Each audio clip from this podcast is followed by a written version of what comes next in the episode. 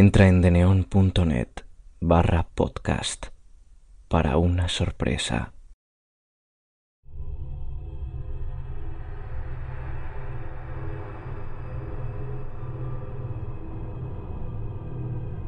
El retrato oval.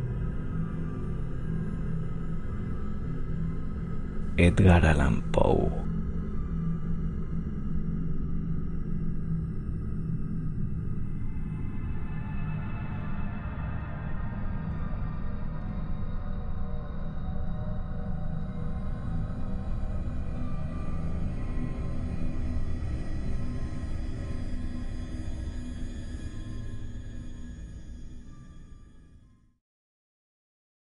El castillo al cual mi criado se había atrevido a entrar por la fuerza antes de permitir que, gravemente herido como estaba, pasara yo la noche al aire libre. Era una de esas construcciones en las que se mezclan la lobreguez y la grandeza, y que durante largo tiempo se han alzado cejijuntas en los Apeninos, tan ciertas en la realidad como en la imaginación de Miss Radcliffe. Según toda apariencia, el castillo había sido recién abandonado, aunque temporalmente. Nos instalamos en uno de los aposentos más pequeños y menos suntuosos. Hallábase en una apartada torre del edificio. Sus decoraciones eran ricas pero ajadas y viejas. Colgaban tapices de las paredes que engalanaban cantidad y variedad de trofeos heráldicos, así como un número insólitamente grande de vivaces pinturas modernas en marcos con arabescos de oro. Aquellas pinturas, no solamente emplazadas a lo largo de las paredes, sino en diversos nichos que la extraña arquitectura del castillo exigía, despertaron profundamente mi interés. Quizá a causa de mi incipiente delirio, ordené, por tanto, a Pedro que cerrara las pesadas persianas del aposento pues era ya de noche, que encendiera las bujías de un alto candelabro situado en la cabecera de mi lecho y descorriera de par en par las orladas cortinas de terciopelo negro que envolvían la cama. Al hacerlo así deseaba entregarme, si no al sueño, por lo menos a la alterada contemplación de las pinturas, y al examen de un pequeño volumen que había encontrado sobre la almohada y que contenía la descripción y la crítica de aquellas.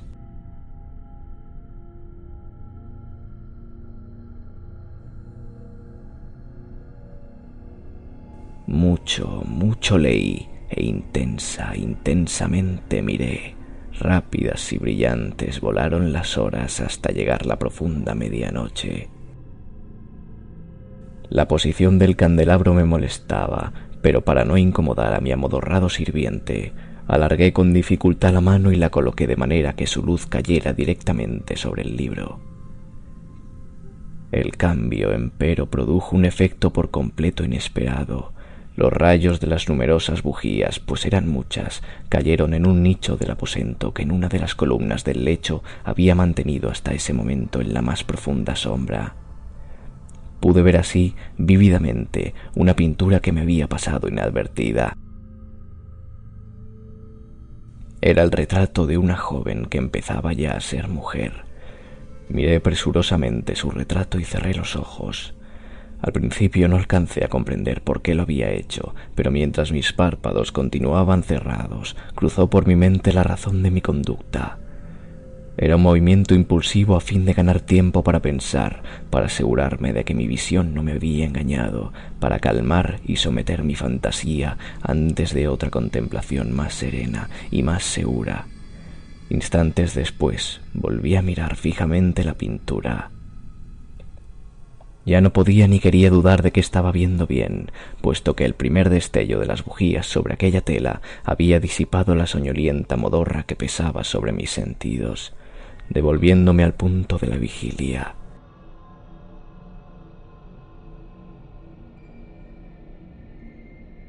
Como ya he dicho, el retrato representaba a una mujer joven, solo abarcaba la cabeza y los hombros, pintados de la manera que técnicamente se denomina Bignet, y que se parecía mucho al estilo de las cabezas de Sully, Los brazos, el seno y hasta los extremos del radiante cabello se mezclaban imperceptiblemente en la vaga pero profunda sombra que formaba el fondo del retrato. El marco era oval, ricamente dorado y afiligranado con en estilo morisco. Como objeto de arte, nada podía ser tan admirable como aquella pintura, pero lo que me había emocionado de manera tan súbita y vehemente no era la ejecución de la obra ni la inmortal belleza del retrato. Menos aún cabía pensar que mi fantasía, arrancada de su semisueño, hubiera confundido aquella cabeza con la de una persona viviente. Inmediatamente vi que las peculiaridades del diseño, de la vinet y del marco tenían que haber repelido semejante idea, impidiendo incluso que persistiera un solo instante. Pensando intensamente en todo eso, quedéme tal vez una hora a medias sentado, a medias reclinado, con los ojos fijos en el retrato. Por fin, satisfecho del verdadero secreto de su efecto, me dejé caer hacia atrás en el lecho había descubierto que el hechizo del cuadro residía en una absoluta posibilidad de vida en su expresión que, sobresaltándome al comienzo, terminó por confundirme, someterme y aterrarme. Con profundo y reverendo respeto volví a colocar el candelabro en su posición anterior. Alejada así de mi vista la causa de mi honda agitación, busqué vivamente el volumen que se ocupaba de las pinturas y su historia, Abriéndolo en el número que designaba el retrato oval, leí en él las vagas y extrañas palabras que siguen.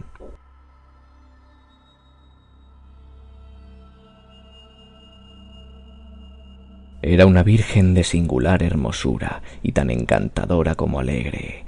Haciaga la hora en que vio y la amó y desposó al pintor. Él, apasionado, estudioso, austero, tenía ya una prometida con el arte, ella, una virgen que sin igual hermosura y tan encantadora como alegre, toda luz y sonrisas, y traviesa como un cervatillo, amándolo y mimándolo, y odiando tan solo el arte que era su rival, temiendo tan solo la paleta, los pinceles y los restantes enojos instrumentos que la privaban de la contemplación de su amante.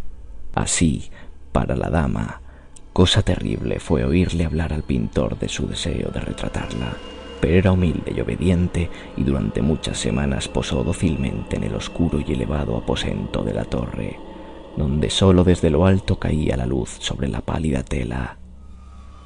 Mas él, el pintor, gloriábase de su trabajo que avanzaba hora a hora y día a día, y era un hombre apasionado, violento y taciturno, que se perdía en sus ensueños, tanto que no quería ver cómo esa luz que entraba, lívida, en la torre solitaria, marchitaba la salud y la vivacidad de su esposa, que se consumía a la vista de todos salvo de la suya. Mas ella seguía sonriendo sin exhalar queja alguna, pues veía que el pintor, cuya nombradía era alta, trabajaba con un placer fervoso y ardiente, bregando noche y día para pintar a aquella que tanto le amaba y que sin embargo seguía cada vez más desanimada y débil. Y en verdad, algunos que contemplaban el retrato hablaban en voz baja de su parecido como de una asombrosa maravilla y de una prueba tanto de la excelencia del artista como de su profundo amor por aquella quien representaba de manera tan insuperable. Pero a la larga, a medida que el trabajo se acercaba a su conclusión, nadie fue admitido ya en la torre, pues el pintor habíase exaltado con el ardor de su trabajo y apenas si apartaba los ojos de la tela, ni siquiera para mirar el rostro de su esposa. Y no quería ver que los tintes que esparcía en la tela eran extraídos de las mejillas de aquella mujer sentada a su lado.